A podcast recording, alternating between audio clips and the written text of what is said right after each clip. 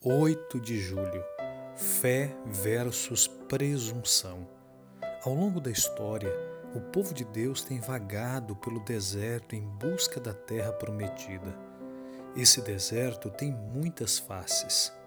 No momento, parece uma enxurrada de mídias sem fim, bips constantes de mensagens que chegam a um profundo zunido de entretenimento interminável esse deserto tenta nos vender pornografia como amor, materialismo como resposta aos nossos problemas.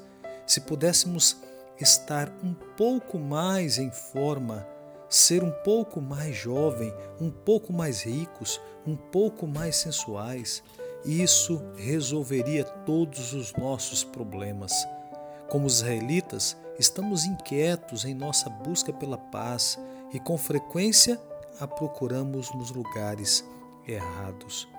A reação de Israel ao juízo divino foi típica: pecamos, disseram eles.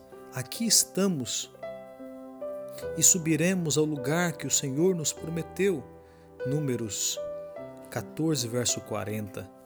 O compromisso sem convicção é como uma vacina mal administrada, não funciona. Hoje, os médicos recomendam a vacinação contra a hepatite B logo após o nascimento, nas primeiras 24 horas de vida. Esse é um bom começo. No entanto, após a primeira injeção, se não houver duas ou três doses de reforço administradas no momento certo e na dosagem correta, não haverá nenhuma proteção contra a hepatite B.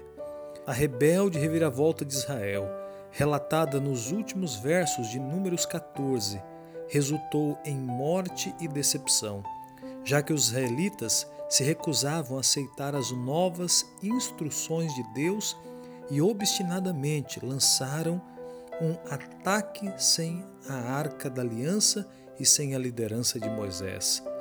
A presunção custa caro, pois leva à morte. Às vezes, a presunção é alimentada pelo medo. Em virtude de temermos algo, tomamos decisões das quais nos arrependemos mais tarde. Pense em uma ocasião em que você agiu pela fé e em uma situação em que você agiu com base na presunção. Qual foi a diferença crucial?